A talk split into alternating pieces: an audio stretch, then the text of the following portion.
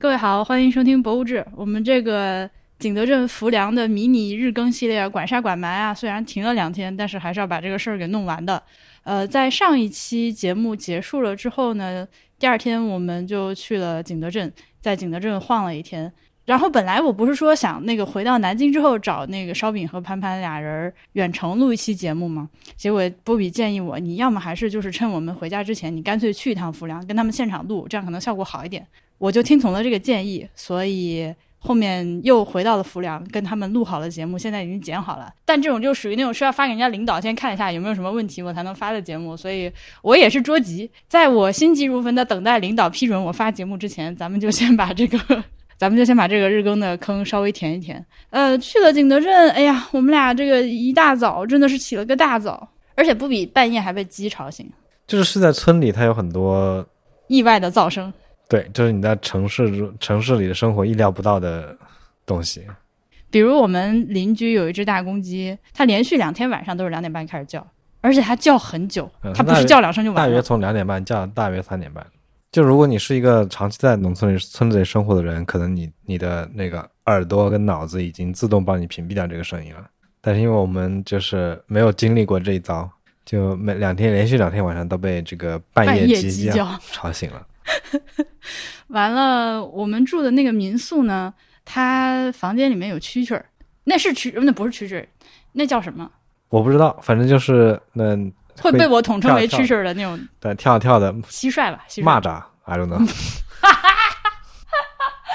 昆虫辨识苦手，你在睡觉，然后夜深人静的时候，房间里面就会传来那种咕咕咕咕那个我无法学的那个，嗯嗯嗯，小小小昆虫的叫声会把我吓到。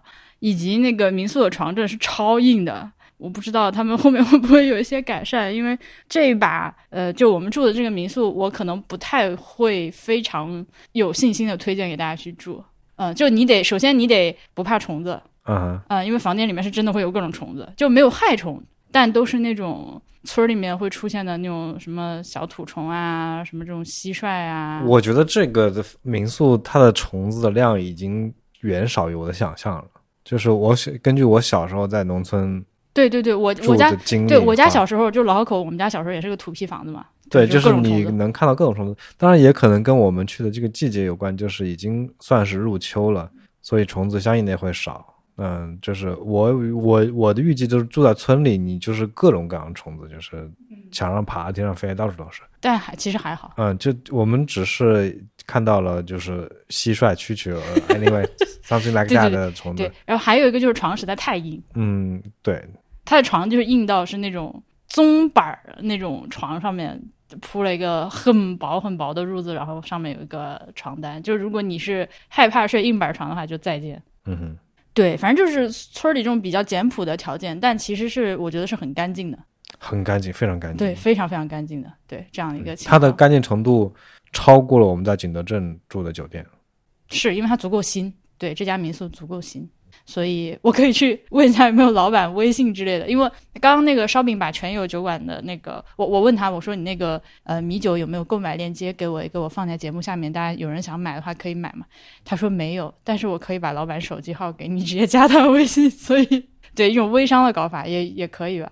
然后我们就那个开车来了景德镇，在景德镇后来呢，除了我和波比之外，我们还新加入了一位这个网友，其实也是博物志节目的听众，水水老师。呃，水水老师是这个景德镇某高校的英语老师啊，他就是最也是最近刚认识的网友，又没想到很快就来到景德镇跟他见面，所以呢，此处也穿插一些这个跟水水老师的录音，比如说我请他介绍一下景德镇是个怎么回事。就请这个本地人给大家介绍一下景德镇城市的效果。我来，我我我我这个外地人，外地人先，外地人先抱言发言。就是来之前，呃，也确实有些预设，后来发现也比较符合这个预设。就是景德镇城市风貌上，你如果开车在大街上走的话，你会感觉它看上去不是一个那种特别华丽的、特别 fancy 的洋气的，像上海啊，或者是杭州啊这种就是新一线城市，这是这种效果。街道两边的城市给楼房看起来有点旧旧破破的。呃，而且晚上尤其开车的话，呃，也会觉得路上很黑，周围没有什么高楼，不会有很多城市灯光。呃，今天我们俩因为太热了，带的衣服已经已经换了好几茬，就实在没有衣服了，想去优衣库买衣服，然后发现没有，嗯，是的。然后呃，无印良品搜了一下也没有，但但是但是肯德基、麦当劳还是有的，就大概是大概是这个程度。呃，所以第一印象会是这样，而且看地图的话，就景德镇也不大。嗯，那我想水水跟大家说说，就是比如说它的这个城东、城西、城市市中心在哪儿，然后城东、城西啊这些。嗯，市中心的话，可能就在人民广场附近，过了珠山桥就是昌江那边，然后就是河西。然后如果是往东的话，就是我们可能说的比较多的新厂，像陶溪川这边就是新厂啊，然后还有长虹、乐天这边都是新厂。然后再往东的话，就到湘湖了，就是陶瓷大学那边，主要就这么几块。所以这个城市基本上是一个东西向分布的，应该是吧？嗯，对，不大不大，大家看地图可以感受一下。如果说，呃，你是想来这个逛乐天市集陶溪川的话，其实就可以在这个乐天市集陶溪川这块儿住。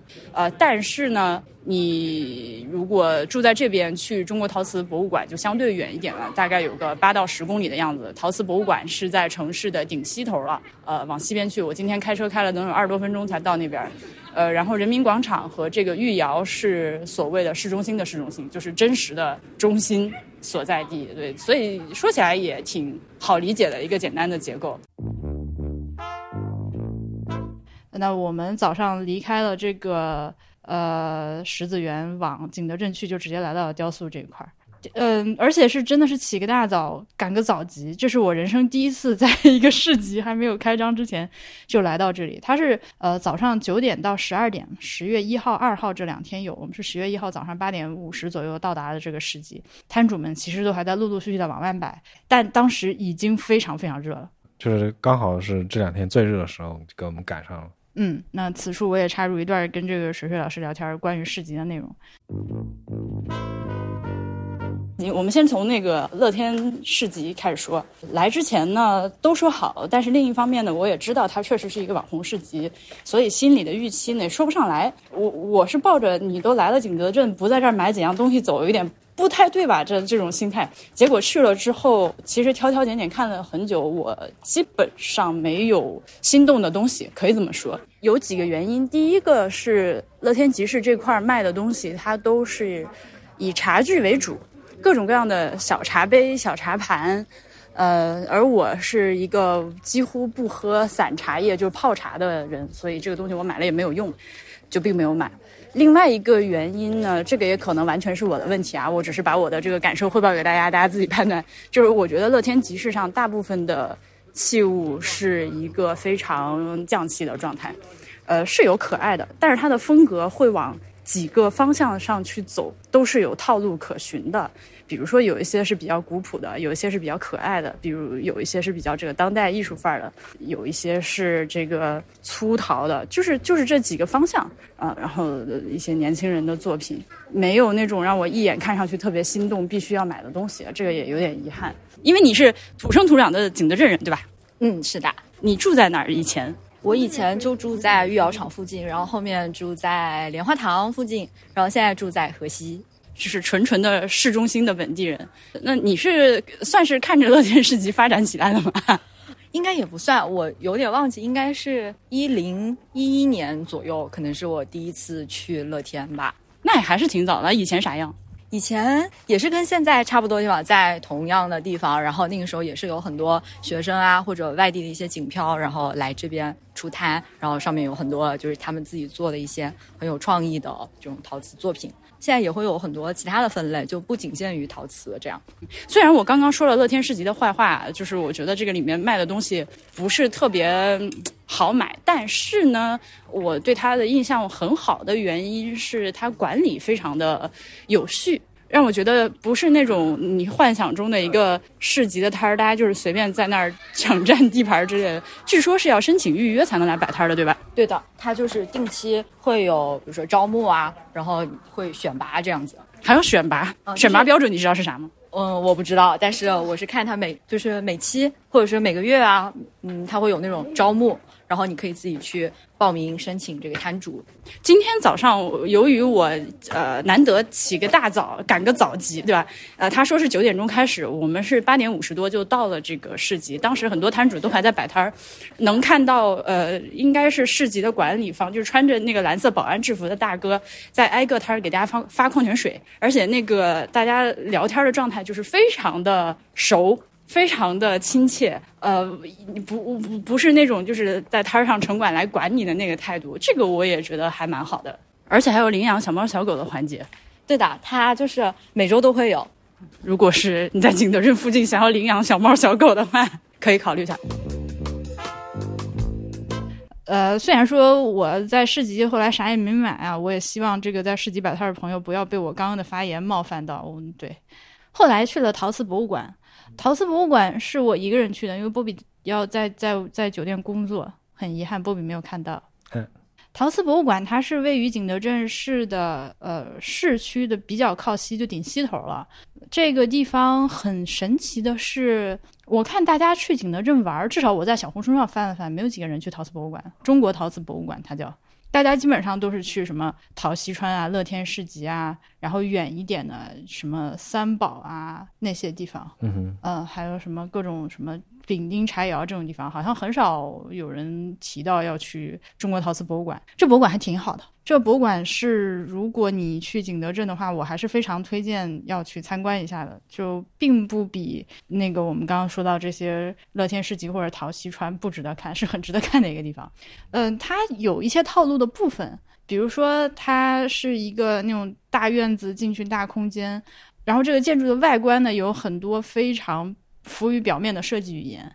嗯，它是一个大楼，然后大楼圆形大楼，呃，外面采用了各种各样你能想到的陶瓷艺术的那种抽象化的表达。OK，对，甚至在顶楼那个玻璃窗外面，它还做了那种像冰裂纹一样的那种装饰形状。反正有到外面，它就是 假装自己是一个有有陶瓷这个感觉的一个大楼。然后进去第一反应，我不知道有没有听众朋友们去过啊？那个我第一反应是想到了北京的首都博物馆。它的那个格局和北京首都国博物馆给我的感觉很像。呃，有一个大厅，大厅完了之后呢，在你左手边侧面是那个扶梯和楼梯，一直通到呃楼顶上去。嗯，剧场的一个这个部分是用来交通的，然后方圆结合的一个展厅，很像首博。它主要的展览的这个展厅呢，就是景德镇本本地的这个陶瓷历史、陶瓷历史文化吧，这么说吧，是一个布局非常神的厅。你要先坐扶梯或者直梯啊，这个地方这个无障碍设施做的还蛮啊，至少都有啊，至少都有。你要坐扶梯或者这个电梯到二楼，然后就开始转。它一共分四大层、八小层，哇，全部靠腿儿上去，就很神奇。你在展厅里面看一部分，它你不出来，是直接在展厅里面就有一个步行的楼梯，再往上上一层再看，再转一会儿又往上走，又往上走，所以你要爬很多层楼梯，从下往上一直走到顶，把这个尝试展览看完。哦，它居然是它的动线是从下往上的。对对，那为什么不设计一个进门就做一个长的电梯到顶，然后往下面走呢？我要这呃，但其实都一样嘛。但是不是？但你上楼比下楼可累多了。呃，对，所以他我就到后面就听到很多人在抱怨。因为它展现非常非常的长，一一共应该是它是四个大楼，然后四个大楼层，然后每个楼层里面又分两个小楼层，这样这个地方它就有无障碍设施，但是又有点头疼的是，你在这八楼的这个爬楼的过程中，如果你坐轮椅的话，你每一楼到了那个楼梯的地方都要去喊人过来帮你操作那个小平，就是运运轮椅上那个小平台，就有点蛋疼。呃，当然你也可以在比如说，呃，我逛了两楼之后，从这个找一个出口。出口有点难找的，不是那么明确的。找到外面，然后再做一层直梯，然后再怎么样，就很就很迷。反正它也有，就是有点奇怪。然后它的这个展示的内容的话呢，上来第一个部分，它是先简简单的介绍了一下景德镇这个地方为什么屌，就是我们这个地方有原始人吗？啊，有原始人吗？哎，没有。对它，因为它是陶瓷博物馆。所以它并不讲景德镇本地的这个历史啊，所以说不承担这个世博这个功能。对对对对，不承不承担景德镇市博物馆和景德镇什么历史博物馆这种功能。哎，所以有景德镇市博物馆吗？我没有查耶，可能有吧。搜一下，我搜到一个叫做景德镇老城博物馆的博物馆，在河边上是吧？在河边上，而且它的规模还有点大，所以我估计这个地方承担了讲述这个景德镇城市历史的。行吧留待下次考察。那这把一上来呢，虽然没有原始人，但是是有假人的，有两个有两个那个呃陶瓷工匠在那儿。呃，这个假人必须还是安排上的。然后他就讲了一下为什么景德镇呃厉害嘛，就是首先我们这里有这个土，呃，有这个高岭土，还有一个什么呃，然后各种各样的颜料，然后从什么什么朝代开始，嗯，就是他把所有的要点都讲到了。但是呢，我感觉是你一定要有人给你讲解的，因为他的那个展牌上有一些过于专业，他直接上来就是这个陶瓷行业的各种各样的术语，一些这个工序的术语，包括这个原料的术语，还是有一定的理解门槛的，不是说那么的直白。它这个部分还呃有一些，比如说它展示了不同的窑的那个形态特点啊，有什么葫芦窑、鸡蛋窑、什么龙什么窑，就是各种各样的窑。他用通过文字描述的方式，试图告诉你不同的窑有哪些区别。反正我努力感受了，但我觉得我也，但我觉得这个事儿还是要有人给我讲。比如说他就是说，你这个这种窑型火在哪个地方烧，然后它是烧起的火焰能够被内部结构导引到哪个方向，然后导致这个窑里面的温度比较均匀或者怎么怎么样。还有那种比较长的在坡上的一个叫龙形的那种窑，什么它每一个呃每一段的那个温度都不同，适宜烧不同的东西之类这种。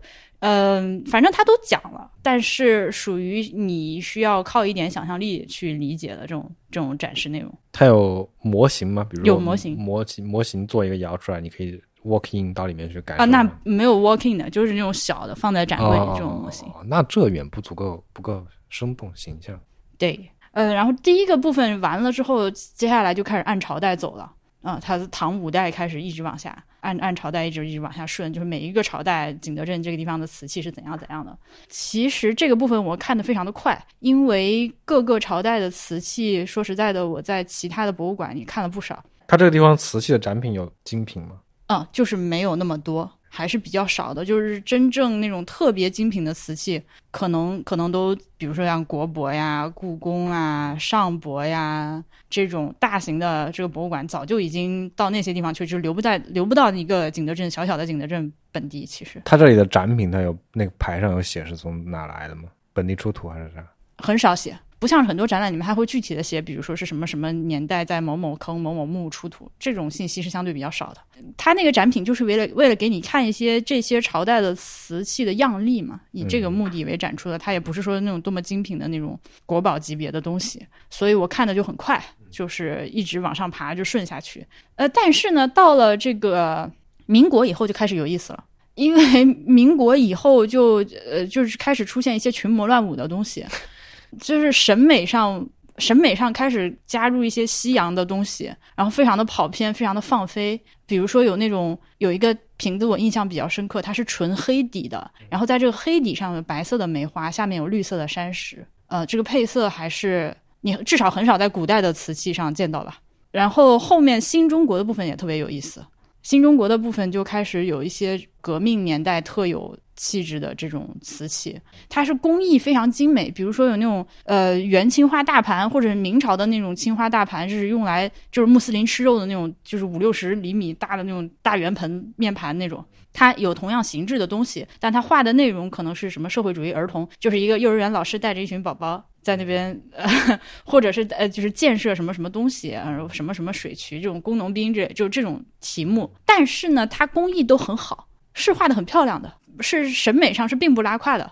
哦，这个很很工工艺好好啊，这对啊，就真的做的这釉很漂亮，面真是厉害，这个真的很厉？害。是真的漂亮的。是的，然后这个但这个普通无产阶级老百姓也是用不起的，这种对啊，这种都是你这这就很奇怪，你知道吗？他画的是这个无产阶级，就是工人子弟的形象，但是呢，他这个东西他是不不是给这些人用的？Well，嗯，我津津有味的看了很久，然后它还有很多瓷板画，画的是革命伟人啊、建设场景啊这种，这个我很快乐的看了很久，以及它还有一些景德镇本地就景德镇之光的那种大量生产的日用瓷，呃，就当初景德镇有哪个哪个厂，哪个哪个厂引领全国日用瓷风潮的那几个厂。啊、还有一些专门什么为呃，就是国家领导人开会用的那种瓷器啊，什么都有这种展示，就属于他们红本色官窑，对对对对对，是他们本地骄傲的这种东西也都有一些展示，我觉得这个还蛮好的。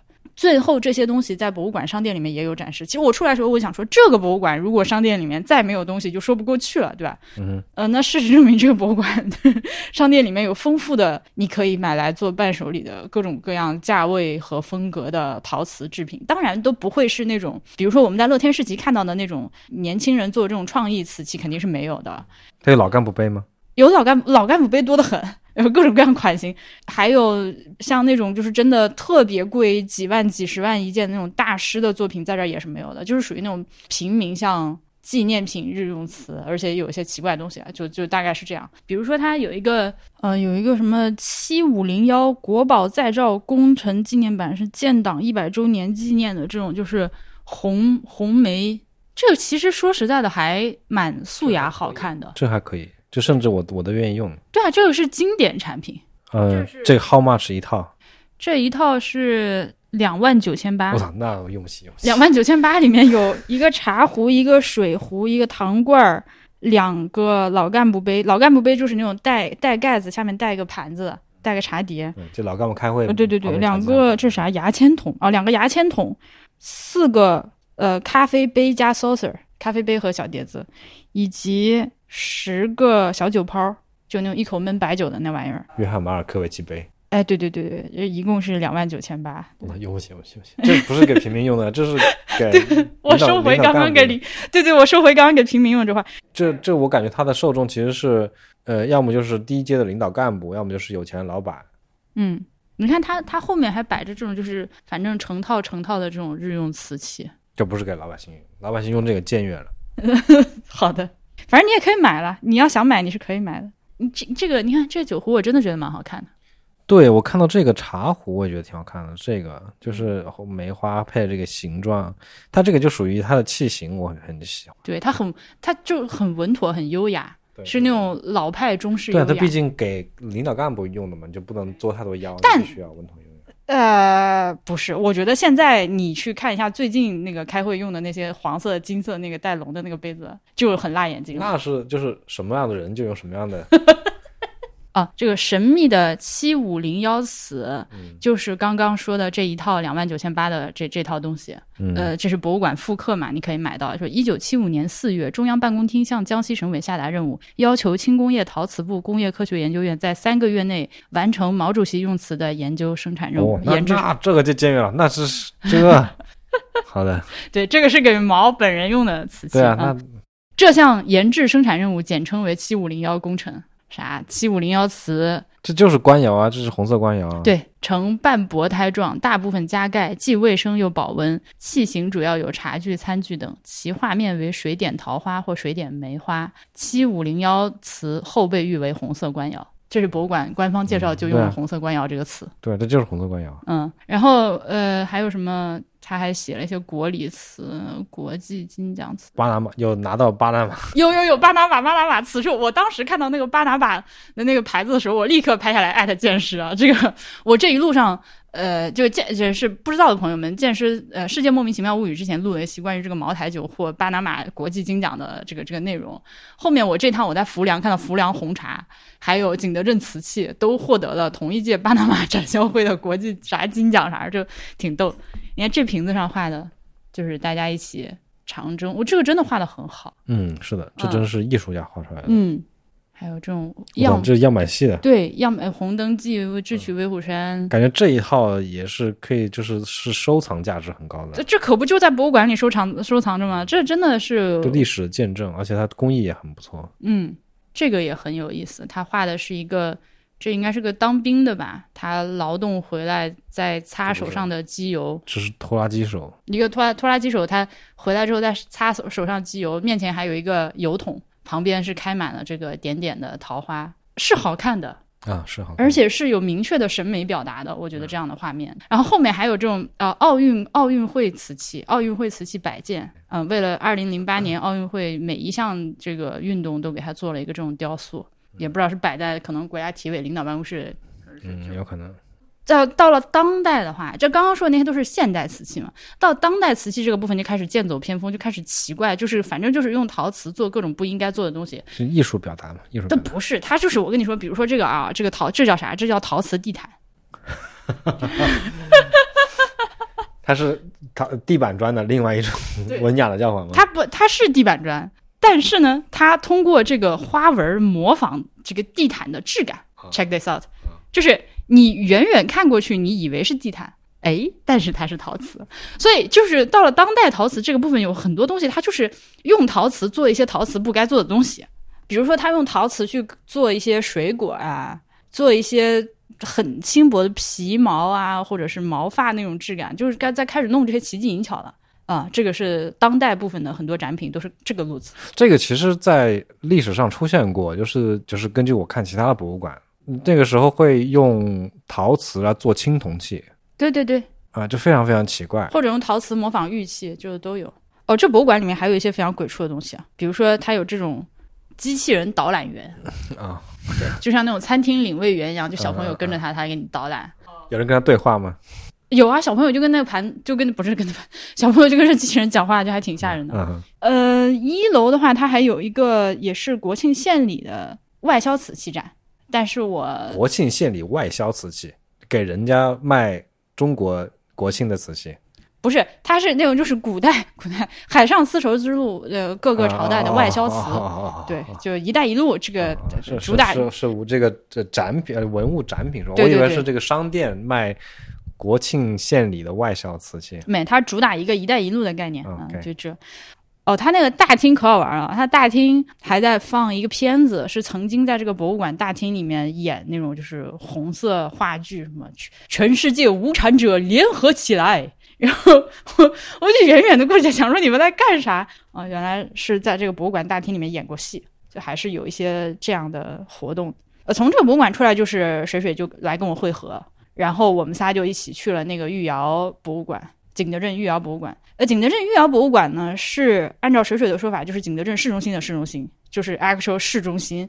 呃，曾经这个地方它就是这个御窑遗址，呃，作为遗址公园保护起来，只是建设的没有现在修葺的这么好。这么完整，然后里面里面以及周边有各种各样配套的，我姑且暂时称为这个景点设施吧。嗯，它有一个呃，如果大家去搜御窑博物馆的话，就是就是很多美丽照片的，有很多拱形的那个博物馆。呃，但很不幸的是，那个博物馆的开放非常的迷。那个博物馆号称是二十四小时博物馆，就你如果去他们的这个微信小程序里面预约的话，它确实显示是二十四小时开放的。但是呢，我不知道是不是国庆这几天人流量大，所以才这么搞。晚上八点钟之后，你进去就必须要有出示预约码了。八点钟之前你随便进，但是八点钟之后你就要预约码。而我们十月一号当天，呃，我们到门口是八点二十，想去预约，他那个已经不让点了。所以就是当时的情况就是这个博物馆也开着，它理论上是可以进的，但是你进不去。所以我们就很遗憾的，只是在外面逛了一圈，没有进去看。呃，只是在外面看的话，我觉得这个建筑本身的美感是我是挺欣赏的。挺漂亮的，而且它的建材也非常费劲。它采用的那个深红色的砖块，确实都是从附近的那个窑里面回收回来的旧砖。嗯，我觉得它工艺做的很不错，就很多细节做的很非常棒。对，里面因为没有看到，所以现在也不好说，不确定展览是个什么样子。Uh, Speaking of this，那个我们的侯榜窑黄景禄，他九月中的时候也去了。这个景德镇，而且他去了博物馆，而且他录音丢了，所以我们搞不好就过两天可以喊景路回来，再跟我们一起再唠一唠他的景德镇见闻。但我们没有进去那个博物馆，就听他说呗，就正好他进去了，就他来说说看呗。然后这块也可以插入一段当时的录音。我觉得你有个点其实漏掉了，就是就景德这个这个地方跟它跟陶瓷的渊源，就是你比如说你从这个御窑遗址就在这个城市的中心，你就可以。看到，那这个城市的开始，它就是围绕这个窑开始建起来。嗯，它其实让我想想到了鹤岗，就是鹤岗的市中心就是个煤矿，煤矿对吧？就那个一第一煤矿厂，那鹤岗市就是围绕这个煤矿修建起来的。嗯，它是一个功能性非常非常强的城市。对对，景德镇就是围绕着这个窑址周边发展起来的一个城市。对，就是我我我跟你们在那个玉窑遗址汇合之后。我的第一个感受就是，这个城市应该就是当年是围绕这个玉窑逐渐形成的。第二个感受就是，你后来我不是在那个玉窑遗址博物馆里问你，就是还是吃饭的时候问，呃，水水，呃，浮梁是什么时候被景德镇 反噬反噬的？对。然后你不是给我看了个照片吗？对，就它其实是在宋景德年啊，对对对，是宋景德年间。才有了景德镇这个名字。对，浮梁就其实以前这块地方一直是叫浮梁的，而且浮梁这个名字是从唐以来就叫浮梁，直到这个宋朝的景德年间，呃，一零零四年。在浮梁县的这个辖区境内，呃，设置了景德镇，而且当时设镇的原因就是为了做这个官窑御瓷。对，这个就其实很说明问题，它的这个地方的名字都是跟要让有有有这个要开窑做瓷这个事情产生的。对，然后从那之后，就历代的御瓷基本上都在这个地方。可能除了清宫造办处那些，对，就是基本上都在这个地方。然后景德镇一直是下属，呃，隶属于浮梁县下面的一块地方。然后直到这个五三年，他才对，直到五三年才 才反过头来，呃，在行政上压过了浮梁县。对，其实这个地方就是它就是一个为陶为陶瓷而生的地方。嗯，然后它的现在的面貌也是完全被陶瓷这个产业塑造出来啊。嗯，他甚至他的大学，他的大大学都叫陶瓷大学。对啊，对啊。他街上的红绿灯都是陶瓷做的。嗯，啊，就是我我我每到这样的地方，我就总觉得有那么一点点奇怪，就有点像我去茅台，茅台它也是个镇嘛，它也是一个强功能性的，它就是干一件事情，就是酿酒。反正这是一个，嗯，这是一种中国城市的独特的形态嘛？我不知道，我我我好像在国外也没有见过这么强功能的城市。可能有一些美国城市是因为这种矿或者是淘金金矿而产生的，但它到今天多少也对多少也改变了，就是变化了，这不是不是会有一个纯单一功能的城市。对你要说比利时的烈日是呃盛产巧克力，有很多巧克力店，但也没有说浓度高到像茅台那样，就是每一家都在做巧克力。对，它不这个城市就是说，如果比如说像景德镇、茅台这样的地方，你把它这个核心元元素挖掉了之后，它就不不成为这个地方了。嗯，对，包括水水也跟我们说，他身边认识的所有朋友家里至少都有一个人是陶瓷这个行业的。就只是正好他们家不是，但他认识的所有人家里怎么说都有一个跟陶瓷相关的人。对，我觉得这个城城市的形态非常的有意思啊！我觉得不知道有没有专门去研究这个，不知道不管是人类学、还是社会学，还是这种城市规划，有没有专门做这样课题的人？我我很有，我对这个事情有点感兴趣。我想国外肯定哦，那个哪儿？呃，我想到一个，就是意大利威尼斯的那个玻璃岛嗯，而且每家每户都在卖玻璃，对吧？所以其实肯定是有可能，只是我们一时没有想到。我觉得甚至之前我们估计也去过一些这种地方，只是离出国太远了啦。朋友们还有能想到什么吗？那个国外的这种城市，就是每家每户都在做同一件事情呢？请告诉我们。我觉得那个玻璃岛它的规模都比不上，那当然远比不上景德镇跟那不那不是是是这这我理解嗯，甚至它连鹤岗也比不上，嗯，就它是一个小的市场或者小的产业集群，你不能称之为它一个城市。那像底特律这种汽车之都呢？嗯，我觉得也不是。底特律它不是因为汽车而诞生，也不是因为对它它不就汽车不是它的全部。那拉斯维加斯这种就是享乐之都呢？嗯，我觉得有点这个意思。但是拉斯维加斯它也是因为是淘金而产生，但是它现在的面貌并不是因为淘金而塑造的。也是像景德镇这样如此纯粹的因陶瓷而生，然后直到今天还是整个城市都是陶瓷这件事。嗯，对，像茅台也是。但我觉得景德镇它其实在变，我觉得它其实就是在变成一个陶瓷加旅游的地方。它其实我能感觉到这个城市还是在给自己谋求一点出路。嗯，因为他其实错过了一些机会。对，就是因为说陶瓷这个事情是一个工业嘛，是一个 industry。对，那如果说你今天一个城市要完全建立在一个单一的这种工业上，那它其实不是那么宜居的。我想，我想象中的这样的地方，它可能是一个大工厂的家属区，或者是这个生活区，呃，这种感觉。对，这个就我觉得，这个我们暂时点到为止吧。对，我觉得是一个很深的课题，多了也说不出来。我们俩，我们俩。呃，但说到景德镇的工业的话，还有一个事情是我这把是才意识到的一件事情，就是昌河铃木北斗星。就我心中，我我最喜欢的小车车，它是景德镇生产的，我真不知道。哇，我我我有种灯下黑的感觉，我怎么会之前没有意识到这件事情？昌河就是景德镇市区里面的一条穿城而过的河，而且当年景德镇，因为景德镇这个地方周围山地非常的多，所以它其实历代就是往外运输他们所产的瓷器，都是先从昌河出来走走水路的。呃，我我看一下，我在博物馆上拍了一张这个水路的图。对我来念一下啊，景德镇四面环山，自古陆路交通相对闭塞，而水路交通十分便利。昌江作为景德镇物资供应和瓷器外运的重要通道，成为景德镇与外界外部世界沟通的纽带。昌江主河道全长一百八十二公里，属鄱阳湖水系。念错字了，鄱阳湖。发源于安徽省祁门县，由北向南贯穿景德镇，最后汇入鄱阳湖。昌江除有东南西北四条支流外，还有五十多条小支流，织成纵横交错的交通河网。从唐宋以来到二十四二十世纪初叶，昌江河东西两岸码头遍布。从观音阁到小港嘴十三华里的区间，有著名的三洲四码头，各有分工，繁忙有序。然后它旁边还给了一个呃这个水道运输的图。从景德镇，因为你能进入鄱阳湖了之后，你就能进入长江了嘛，呃就可以往北边。然后往南边的话，有很多条水路可以到达这个到广东，到什么镇平、漳州、福州、宁波，然后再出海。就有很就是靠水路打开的这个这个销路，大赛哎，anyway，所以昌河铃木这个昌河，它就是可能指的就是这条昌河。嗯，不知道他们，我我特别我特别喜欢这个车型，就是如果他们能把这个车架质量再改善改善，然后做个电动车的话，我真的好想买啊！我每次在路上看到昌河铃木北斗星的时候，都会有心动的感觉。Like every time 我路边经过一个北斗星，我都 toki toki 想买。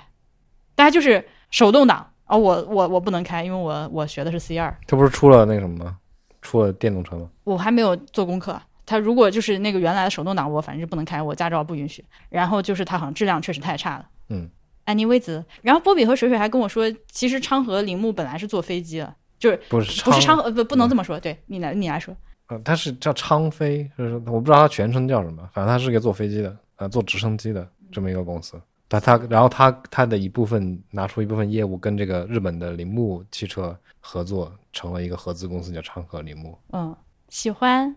而且这两年，其实你看那个五菱宏光 mini EV 卖的那么好，嗯，我觉得北斗星的这个造型，就这个范儿，其实它非常的就是 K car 的那一挂嘛，就非常的文艺，就很适合搞露营的那波人啊。小型房车这个风潮，它如而且它现在要赶紧赶，它如果再赶不上，可能这波风潮就过去了。我觉得这不会过去，我觉得就是中国未来这个迷你小汽车的市市场需求是不会过去的，是一直都有的。嗯，借您吉言，铃木北斗星，北斗星赶紧复复工做电车好吗？晚上我们三个人吃完饭之后，还去了一趟陶溪川。陶溪川在国庆期间也是有非常大的市集的，就非常大。我们逛了一会儿之后，在路边找了个找了个凳子坐下，然后又聊了一会儿天儿。我我们现在是在这个陶溪川这块儿随便找了一个人稍微少点的地方，但是说实在的呢，背景噪声恐怕也是很大的，所以只能意思意思跟跟大家简单唠两句。呃，今天这个水水老师带着我们一起出来溜达，我刚才跟他说有一种回了老家之后跟我爸一起上街的效果。就走一走就有人认识，走一走要打招呼，然后 local 到什么程度就很吓人。我我下午不是开着车，我们俩从那个陶瓷博物馆到玉窑博物馆的路上堵车，他说啊你走那条路，然后给我指路是吧？首先是人肉导航，精细到什么程度呢？会提醒你这个小路口路中间有压线拍照，拐弯的时候小心一点。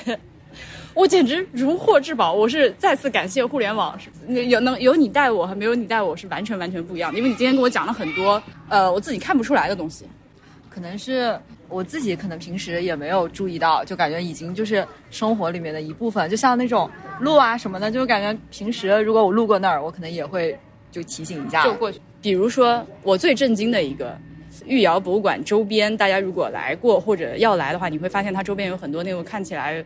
非常古老的小巷子，呃，它就是呈现出一种确实是非常奇怪的状态。呃，首先它完全不同于其他景区那种花里胡哨的翻新的非常拙劣的效果，但同时呢，你也能看出来它一定是经过一些修葺的，不是那个可能清末到民国时期，呃，以及刚建国那段那段时间老房子应该有的一个正常使用下来的磨损状态，所以很奇怪，它处于一个又旧但是又旧的有点。哪里不对劲的这个情况，结果居然是新修的。嗯，是的。其实我觉得就是有点还原小时候那种走街串巷的感觉，就是有很多的那种里弄嘛。像我们开始逛的彭家上弄、下弄，我多解释一句，呃，为啥要叫上弄下弄？就是地势高低，像东边的话，它就地势高一些，然后下弄的话，它是西边，然后地势会低一些，这样。然后中间它是一条古街，但现在也在翻修。就像我们开始走过那些巷子的时候，会闻到那里面木质的味道，感觉有点新又有点旧那种感觉。非常出乎意料的翻新效果，大家可以来自己感受一下。呃，当时就在我指出这个房子旧的未免也太假，呃，就假的未免也太真了的时候，波比和水水都说这个作假是我们这里 是景德镇的一个仿古，仿仿仿古仿古，不好意思不好意思，哎，我做旧。做旧做旧做旧做旧做，哎，是我哦，我错了我错了，哎，对，说到这个，我上上期节目有有一个有一个道歉道歉的素材，就是这个惊奇十万斩阎罗，它并不是毛主席诗词，它是来自陈毅写的这个“此去全台招旧部，惊奇十万斩阎罗”，这个都是上学的时候大家都背过，所以才能脱口而出。但是呢，在我这个脑子里面，我只把它继承了某位革命元老写的东西，所以就默认是毛主席词啊，不是不是，我错了，我回头罚罚罚自己那个默写一遍，好吧？啊，对，波比，所以你对这个乐天市集有啥感觉？它的氛围很好，就是每家把自己的作品拿出来卖，都是那种艺术家之间靠作品交流的那种感觉，而且就感感觉大家都是冲着某种理想在这儿做点事情。这你咋看出来的？感觉。哦，哎，但是但是水水点头。我觉得很准，就是开始的时候，大家可能或多或少的都是因为陶瓷来到这里，但是后面他可能是因为某种信念感，或者是这里的人看到周边的一些人，因为嗯其他的一些情感跟这里建立了更深的连结，所以选择留在这里。就很多人都是觉得说，我在这里就是可能有一群跟自己非常类似的这种伙伴，哪怕就是他们不认识，但是都是因为同样的这种。喜爱吧，都来到这个市集，然后包括说，虽然我就是一直待在这边，但是我自己的话，我也是很喜欢乐天集市，然后也会就隔一段时间就会去看一下，可能是这种五一、十一，或者是呃偶尔一个周末，就是也想去看一下，嗯哪里又上新啦，或者是有没有什么好玩的东西。我们现在因为是在陶溪川这里面，就还挺好玩的。陶溪川的这个市集，我个人会更喜欢一点，但是呢。大家也知道我是一个非常主观的家伙，对吧？这个里面有一个很大的可能性，是因为晚上凉快了。虽然还是现在我们一头大汗的坐在路边，但已经远远比早上在乐天市集的时候凉快了很多。另外就是这边在陶溪川摆摊儿，就是练摊儿的这个这个朋友们的参差度要更高一些。如果说乐天市集那边是属于年轻人的，就是不管是摆摊儿的人，呃，看起来都是这个普遍是比较年轻的。手艺人或者其实暂时可能还称不上艺术家的这些年轻的这个陶瓷手艺手艺人，呃，摆摊儿是这些人，然后会愿意到那里去消费的，好像年纪也都很轻。但是我们来到陶溪川这边，经过一些店，立刻就感觉是大人会逛的那种店，是吧？我们此刻坐在一家店门口，你看我们左手边这家店，就是就是明显和早上乐天市集的就不是一个范儿了。会会更丰富一些，呃，而且这儿的这个摊儿的数量也比乐天市集要多很多很多。这个地方感觉感觉是一个生意场，但乐天市集不像一个生意场，还是有一些理想理想主义情怀感。这个地方给给人感觉是什么呢？就是说，我们刚刚走进来的时候，水水老师不是说他想陶溪川想把这个地方打造成一个你来景德镇到这就够了的那种地方吗？嗯，我的理解是，来景德镇采购陶瓷、做生意、做买卖的人。你只需要到这一站式，就可以把你想要买的采购的东西全部采购到。但同时，我觉得这个地方应该也是有吸引游客的目的的。它显然是很好逛，对对，很好拍照，对，有很好拍照，然后有一些这种餐饮啊、酒吧啊之类的。对，然后也有一些市民休闲的元素，但是它给我的感觉是一个生意场，就它是做陶瓷交易生意的一个地点。它这边的话，可能功能更齐全一些，就比如说，它可能想让你从早到晚都留在这里，比如说有住宿、有餐饮，然后有美术馆，然后也有一些可以研学啊，或者是说工作室啊，然后你可以在这边上各种各样的，比如说拉坯啊，或者说是玻璃工作室，可以上体验课，各种都可以体验。但是乐天，我也是有那种感觉，就是感觉像那种有一点小小的理想国的那种感觉，嗯，而且像雕塑瓷厂，就是会有一种所有来到景德镇的这种手艺人，有一点像第一站的感觉，就所有人所有的手艺人可能都会或多或少都会去过那里，或者是有种梦开始的地方那种感觉。嗯，而其实我们今天晚上在陶溪川，我认出了好几个摊子是今天早上在乐天市集摆过的。我我猜就是这么热的天出来练摊儿不容易，如果能够趁着今天做生意，就是两边都摆一摆的话，确实是。我我心中只有敬佩，这这个太辛苦了。嗯，是的，就是几乎一年四季吧，特别是这种节假日，也是大家出摊率比较高的时候。像现在我们就看到很多摊主，他们就陆陆续续的推着自己的这个行李箱，然后就走了，感觉其实还是挺辛苦的。就你知道我这个地方的这个街边陶瓷店让我想到什么吗？我们之前去过的义乌市场，就是它是一个这个店的展示的橱窗，然后你进去看看货，跟老板交换一下名片，留个店订货的方式，他可能有有一个手册给你，我们这能做什么样的瓷器，你拿去，然后你要订什么，微信上联系我，下订单，货给你送到，嗯，是一个这样做这样生意的地方。哦，明白你的意思。但同时，今天水水也提到一个点，我觉得挺有意思的，就是因为本身你和学生接触会非常多嘛。提到过说有同学一开始只是在乐天摆摊儿，但可能摆了一次就被伯乐相中，然后从此以后就直接下订单。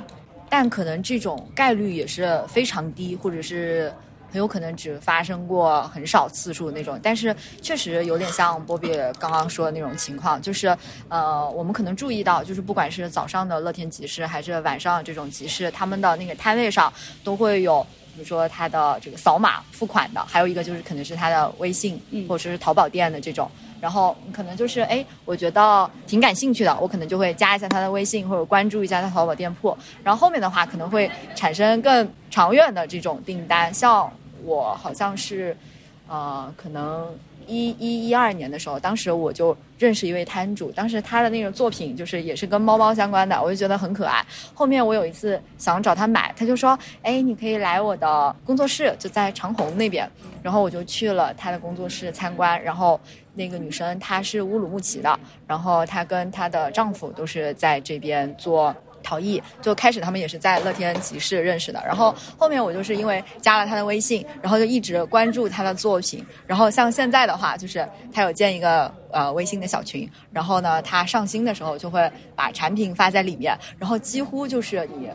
抢都抢不到的那种程度，就大家会定闹钟，然后会，呃，就是每次发出来，大家就会觉得啊，好想拥有那种感觉，就，所以是只要你东西够硬，其实还是完全不愁销路的情况。是的，哦，还有什么要汇报的？呃，汇报一下吃饭吧。那给大家推荐个餐厅，就是如果你去这个御窑博物馆、御窑遗址这块儿的话，有一个可能有点难找，但是而且看门脸儿。但水水带我去的时候，I was like，这个餐厅你确定是好吃的吗？就是看门脸非常奇怪，它开在一个那种就是那种厂房的那个角里面拐进去，就应该是只只有本地人才会来吃的那种餐厅。这个餐厅的名字叫做蓝莓餐厅，是吧？听名字也觉得有点诡异，但是意外的非常 好吃。就至少我们今天点的这几个菜，我和波比都觉得很好吃。我们点了啥？嗯，羊肉，然后这不羊羊羊肉，你得描述一下，你这个羊肉有点嗯一羊两吃，就是上面的话就是纯纯的先吃肉，然后再把这个羊肉可以放在这个羊肉汤里面再煮一下，就会有很浓郁的那种胡椒味，是不是？嗯嗯嗯嗯，对，它那个羊羊肉上来的时候是在一个蒸屉里面，嗯呃，是清蒸的羊肉，旁边配了水一个湿的蘸料和干的蘸料，呃，湿碟干碟。以及一碟这个葱花儿和香菜，大概是你可以自己蘸着先把羊肉吃一吃，然后下面再喝汤。哦，这个羊肉口感非常的软，然后有奶香味。我因为之前一直被各种各路朋友洗脑说江西没有什么好吃的，景德镇就是死辣什么什么的，所以我今天吃到这个菜的时候是嗯，好像哪里不太对，这个明明很好吃。然后除此之外还吃到了一个炸的景德镇天妇罗，油墩子，就景德镇话叫。有墩子，就这种有点像我们小的时候街边会有的小吃，然后里面是有一点南瓜、胡萝卜，它会放在一个那种扁扁的那种大勺子里面，然后放进油锅，就一听就很垃圾食品的感觉，但是就是童年的回忆那种。它炸制原理应该和葱油粑粑是属于同挂的。哎呀，又有一个收摊的朋友从我们旁边经过。朋友们，我们这个录音环境过于恶恶劣啊，我就今天就录短一点。就是油等子说完，油等子是一个就是直径大概是六厘米左右的一个油炸的小碗碗。呃，此外我们还有一个油爆河虾，还有一个青椒五花肉炒牛肝菌，还有一个非常神奇的凉拌空心菜。这个凉拌空心菜呢，就让我们发现了，这个是波比发现了一个非常神奇的 topping，是一个腌制腌腌制的蘑菇碎碎。那么，请问这个腌制的蘑菇碎碎是啥？就是香菇蒂。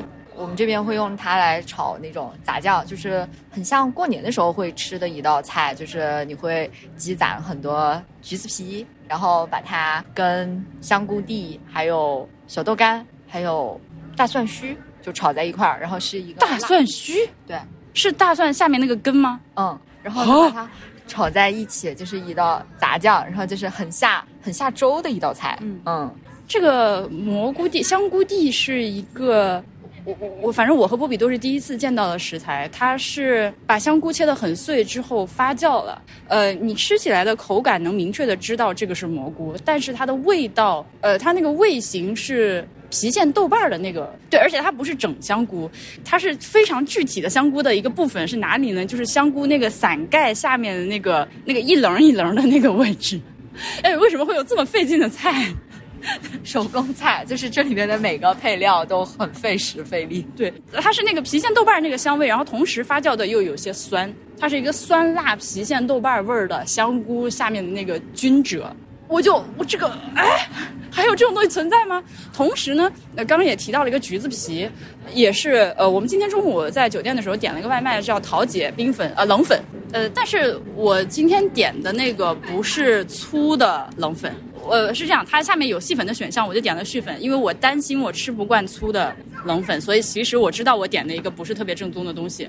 但就算是这样呢，它的那个拌料也还是第一口我们俩就嗯，就是有点惊艳到，因为它它里面放了切切成小丁丁的橘子皮，而且还不是陈皮，和那种就是你印象里面那种黑色的干巴巴的那个陈皮还不是一个东西。嗯呃，所以是咋整咋整的？它就是新鲜的橘子皮，然后它里面应该还放了花生米吧？嗯嗯，它就属于那种鲜椒冷粉，就是它没有很多其他的拌料，像现在有的一些早餐店或者冷粉店，它就会加一些那种很多肉。但是其实我像我们小时候吃的冷粉就是素的。素的，对，现在就会加什么牛肉啊，或者是嗯一些别的菜放在里面，但是我们还是比较喜欢吃素的，呃，是啥橘子？橘子皮，就是那种皱皱橘，比较皱的大橘子、小橘子？小橘子吧，呃，是皮厚的还是皮薄的？应该是皮比较偏薄的。就是我外婆会让我把那种橘子皮攒起来，然后不合规的她就会丢掉。又不合规，所以所以是需要经过晒干这个一定的腌制发酵，还是说直接就新鲜橘子皮切碎就就做菜？可以把它就是直接切碎，然后就放在水里面泡一泡，也有那种会晒干的。呃，推荐朋友们试一下。反正我今天吃到的时候觉得非常的好吃，而且看来呢是本地不光是冷粉这一个东西里面，其他的菜里面也会运用到的一个调味。呃，新鲜的这种薄薄的橘子皮，又跟其他和陈皮也不一样，和柠檬汁儿反正香气也不一样。呃，做在尤其是有点辣味的菜里面意外的合适，以及那个桃姐冷粉还有一个。皮蛋肉饼汤，我觉得也还不错。它是用了一整颗的皮蛋，而且那个皮蛋的品质还不错，汤也挺鲜的。呃，没有想到外卖能点到这种。好，我再说回今天晚上这顿饭。今天晚上这顿饭还有一个很很好的东西是炒那个粑粑，碱碱碱水粑。嗯，如果不告诉我的话，我会以为它是某种宽的米炒米粉。对，它其实是一个这种长条形的一个膏状的粑，嗯然后是比较方便携带的。就是如果你去瑶里那边玩的话，那可能路边就会有可以买这种碱水粑，可以当做当地特产带走的这种食物。就是它是很等于说很干燥，所以是干粮。对，有点传说是说那个时候打仗的时候是可以带在嗯就是路上当这种干粮的。哦，所以它是一个横截面，是像呃横截面大概是有这个十厘米长、三厘米宽的，十厘米长、三厘米宽左右的一个饼子，然后你把它切成一块儿一块儿的这个薄片，然后做法就类似于炒米粉，但是呢，它吃起来碱水的味道又非常的足，所以是很香的。如果你喜欢吃碱面这个口感的话，这个碱水粑应该会很喜欢。对的，我刚刚它是米做的还是面做的？不知道。好的，不重要，不重要。哎，不知不知道才是本地人的正确状态，是吧？你不可能就是小的时候感觉它就长这样，但是我刚刚突然就是想到一个画面，就有的、嗯这个是我们这边的一个特色小吃嘛，然后我突然想起来，就小的时候我外公会用那种有点像木工，他就是锯木材的那个，对对对对对，会来刨这个嗯碱水粑，因为它很硬。就 就是硬到可以用报纸来报，这个就很恐怖。还有还还有还有没有什么这个明确的店铺或者是要吃的东西推荐给听众朋友们？牛骨粉，是任何一家都可以，还是有指定？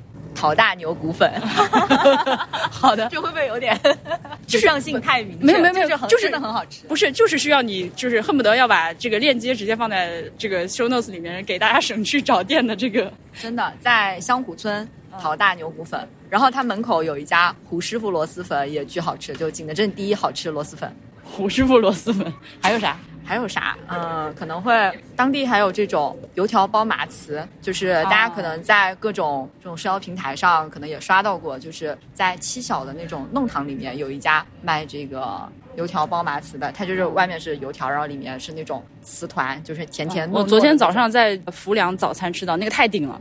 嗯，那个真的很好吃，就你早上可以吃，然后下午也可以吃。就是之前我有听一个这边的外国朋友说，他说他就 local 到什么程度呢？每天下午四点钟他要吃一个油条包麻子这种程度。我的妈呀！哎，那个东西是四点钟吃了之后，到第二天早上都不用吃饭的顶的程度，好吗？它而且它是甜的，它是糯米一坨包在油条外面，然后外面滚满了砂糖，它又油又甜又瓷实。就是这么一个食物。还有一个本来说是呃想带我和波比去吃的，叫欧记大排档的，但是据说很辣对的，所以我们就暂缓了。啊，是辣到。反正今天晚上这个饭呢，已经是跟厨房交代过，就是千万要少放辣椒，是不能吃辣的。这个废柴外地人，但后面还是不知道被什么东西辣到两个人疯狂的快噎之。我已经算是能吃辣的湖北人了，甘拜下风来到景德镇，叫大家一定要做好准备，尤其是这个肛肠健康有问题的朋友。呃，还还有还有没有什么什么推荐？逮着你的压榨一下。嗯，就是这些特色小吃啊，冷粉、饺子粑这种。哦，饺饺子吧，饺子吧来形容一下。饺子吧，我我目前为止还没有吃到，但我反正我听到饺子吧这三个字的时候就啊，然后就看了图片之后，依然觉得很神奇。它是早点，而且就是景德镇是一个你早餐就可以开始吃辣的地方。像那个饺子吧，它里面有各种馅，比如说豆干韭菜的，它有辣的也有不辣的，然后还有还有萝卜丝味的，它是辣的，还有炸酱味的，它也是辣的。但说了这么半天，还是要解释一下什么是饺子吧。饺子吧就是它，反正肯定不是饺子，就是你只能 救命啊！我很难形容，大家可能搜一下图片会更直观。你来尝一下就可以。然后每家店的饺子吧的尺寸和大小都不一样。你在有的店，你可能吃三十个你都吃不饱，但在有的店里面，你吃十个你就很撑了。反正说了半天呢，就是明天早上我要去吃一下，然后在明天如果有机会的话，在日更节目里面汇报一下这个所谓的饺子吧是个什么东西。关于陶瓷这个事情，就关于陶瓷这个话题，我还有一个思考想说一下。呃，就比如说我我我们去我在逛乐天市之前，我从来没有去这种大规模的去接触一个这种专门卖瓷器的 一个市场。我对瓷器其实没有什么概念，就是可能哎，那我打断你一下，你有没有逛过那种长沙本地的集？因为我在因为我在老河口赶集的时候，会有那种就是瓷器摊儿，它会大标题对横幅拉着景德镇瓷器，然后全是那种很破的那种东西。对，就是我对瓷器印象就是这个，就是它日用瓷就是会很便宜的东西，就是可能一个杯子什么十块钱，甚至几块，十块钱都是贵的。对，什么几块钱，然后有嗯摊儿就是那种拿三轮车拖过来的，嗯然后然后最后一定是甩卖什么撤摊儿。对对，类似这种，这是我接触的卖瓷器的。还有另外一种呢，就是宜家，就啊比这个高档一点，是我们宜在宜家买一些餐具的时候，啊、会接触到一些瓷器。然后呢，就是淘宝，你比如说我们会淘宝上看到有一个碗很喜欢，会买一买。对，再上一档次可能就是 MUJI。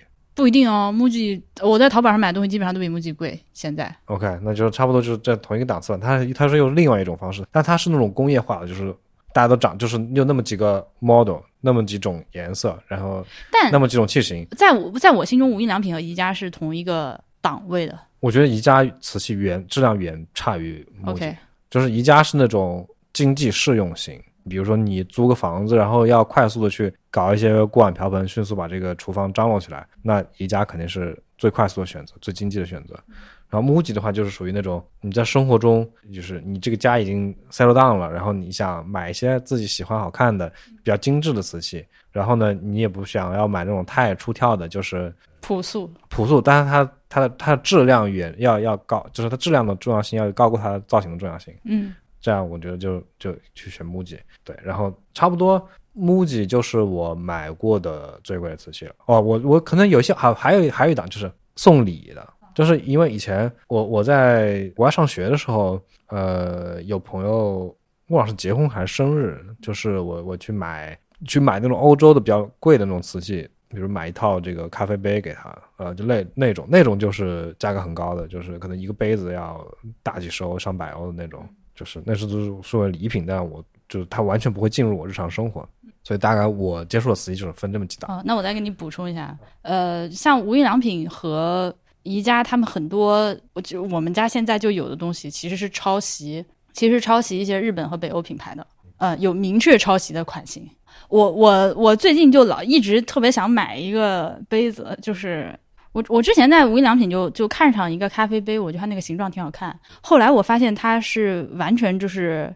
呃，抄就我就暂时用抄袭这个词啊。芬兰的一个叫 Arabia Artica 的一个杯子，呃，然后人家这个原版呢，这造型比它要再呃灵再再生动优美一些，但其实也是一个非常简约的器型。呃，反正类似这种吧，就是无印良品和宜家都有一个对标的这种比它再稍微贵一点的这个有一些设计性的这个品牌的这个档次的东西。这个我反正我会看到中产一点的朋友们，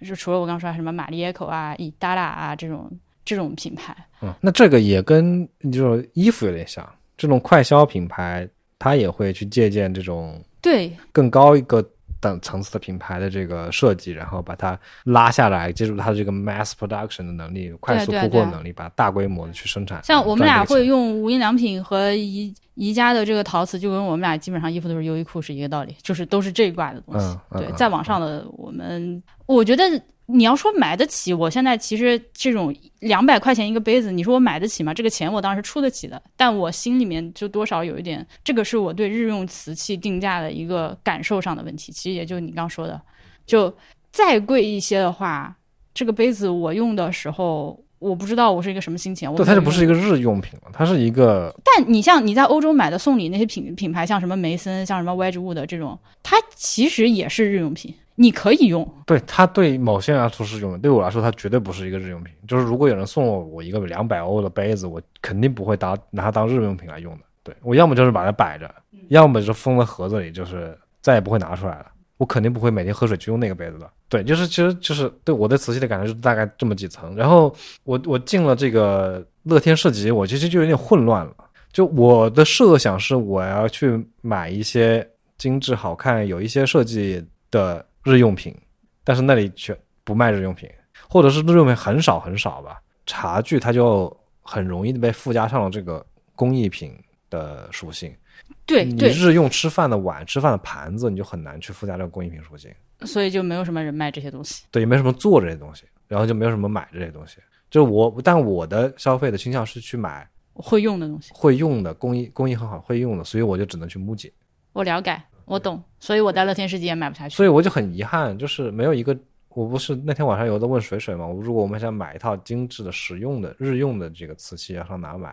他其实也不知道，他也说只能就是向我推荐做这种日用瓷器的师傅，就没有这这样一个市场。我觉得很奇怪，就是说，那中国这么多人，大家的这个日用瓷的消费是怎样的被满足的呢？这我很好奇。这其实是一个非常非常大的市场。你想这么大一个市场，它没有一个你叫得出出名字的品牌，就我们能叫得出的，呃，MUJI 跟宜家，这都不是中国品牌，而且这在中国市场绝对不是主流的品牌，是非常非常小众的品牌。所以你是你是不知道这品牌什么的。你换一个比喻来说，如衣服这个事情，你甚至都能叫得出一两个国产的能够满足大众需求的衣服的品牌，嗯，但瓷器就完全没有。对，反正我是不知道。对，这个是我我之前听马都公他们睡前消息在嗯批评景德镇陶瓷大学这个那期节目里面就说的景德镇这个事情，景德镇它陶瓷工业它就是它又不做这种市场规模最大的这一块儿，然后它想做那种艺术瓷器，但艺术瓷器它必体量就是很小的，你没有办法满去支撑起整个城市这么大规模的这个产业集群。我在这个市场里就真正感到了这个问题，就感受到这个问题，就是我想买日用瓷，但是没有。我甚至再想想，如果我就不不限于景德镇，如果是一个人在中国，他要买一个日用瓷器，甚至不知道上哪去买。中国产的，中国产、中国品牌的日用瓷器，你能想到上哪去买？我也许超市，什么家乐福、沃尔玛超市，对，因为你一边在说，我一边在想，我看到的就去朋友家做客或者去亲戚家，嗯大家用的都是些什么东西？那个应该就是超市买的吧？呃，一个我我能想到的几个来源，一个是超市买的，一个是就是在这种集上那种摊儿上买的。因为你经常还是我不知道长沙会不会啊，反正老口还是经常有那种就是推着三轮车或者是那种小的那个后面有个斗儿的那种车在街上卖的那种瓷器，呃，还是有很多的。我觉得那个显然不是大头，然后还有一个就是你去银行办卡送的，就那种活动什么这个就送一套这个餐具给你。对这个啊送你一套杯子那个我觉得也显然不是大头，肯定有一个大头的消费在在某个地方，只是我们观察不到。那可能真的就是超市买的。现就今天的话，就一般的没有这么矫情的需求，也不追求非要多好看的，就是正常家庭可能就就超超市买买。其实我们之前住在离家乐福超市很近的时候，我们其实去逛家乐福就是有喜欢看那个瓷器。对啊，我很爱看这个餐具瓷器，就是厨房用品区，就是我的呃乐园。但是我就从来没有遇到我想买的东西。对，somehow 我觉得这中间有一个很大的认知上的空洞，但是这个东西肯定在那，对就反正套观察不到，看不到。超市陶瓷就和超市衣服是，就你也不知道谁在买。你家乐福，你每次进去之后，它有一大片卖那种各种各样的衣服，谁在买？对对对对我也不知道谁在买，然后也不知道大家要买这个时候要东西要去哪儿买，就感觉这个生产跟消费中间这搭不上，嗯，可能只是正好我们我们观察不到，主要是。对，这是一个很遗憾的情况，因为我这个热心持币者来了之后，发现他都是，包括我后来晚上去陶溪川逛，他都是那种，因为那个东西它一开始就叫大学生创意市集，其实你听这个名字你就能得到一些端倪，对吧？就是同学们做的一些他觉得有些小心思的东西。对对，但这种东西还目前还称不上艺术品，就是那种创意市集嘛。就是其实你现在听到“创意市集”这几个字，你心中应该有一个形象，对它里面该做的那些东西，其实就是说白了是比较不成熟的东西，在在这个地方卖，而且大家它一件一件的也不成套，很难下手，很难下手。尤其是对我们这种没有喝茶的习惯的人来说，就无法买。我观察一下，甚至茶具都你都很难买到成套的，对，它就是一个一个的，杯子都是这个一个杯子一个一个的卖，然后茶壶也是一个一个的卖。你甚至在同一家，你不能同时买到茶杯跟茶壶。嗯，我我不知道，难道这个东西不是一个 需求吗？还 是我们的问题？反正挺奇怪的。我偶尔会看到一些很好看，然后呃，我想如果这个东西我买了，我肯定是把它挂在墙上的，就那种盘子，我会用一个盘子架直接往墙上一挂，就当装饰品的。这个这个我是看到一些，对，但我觉得我也不至于，我没有买装饰品的需求。好，这就是我们在景德镇这个一天时间做的事情，看的人和和看的东西。反正发出来就是给大家，你就当我们是一个漫长的 teaser。我还是敬请关注下一期吧。下一期是我最近几个月来博物志我录的最拿得出手的一期节目，大家一定要记得回来听好吗？就这样，拜拜。拜拜。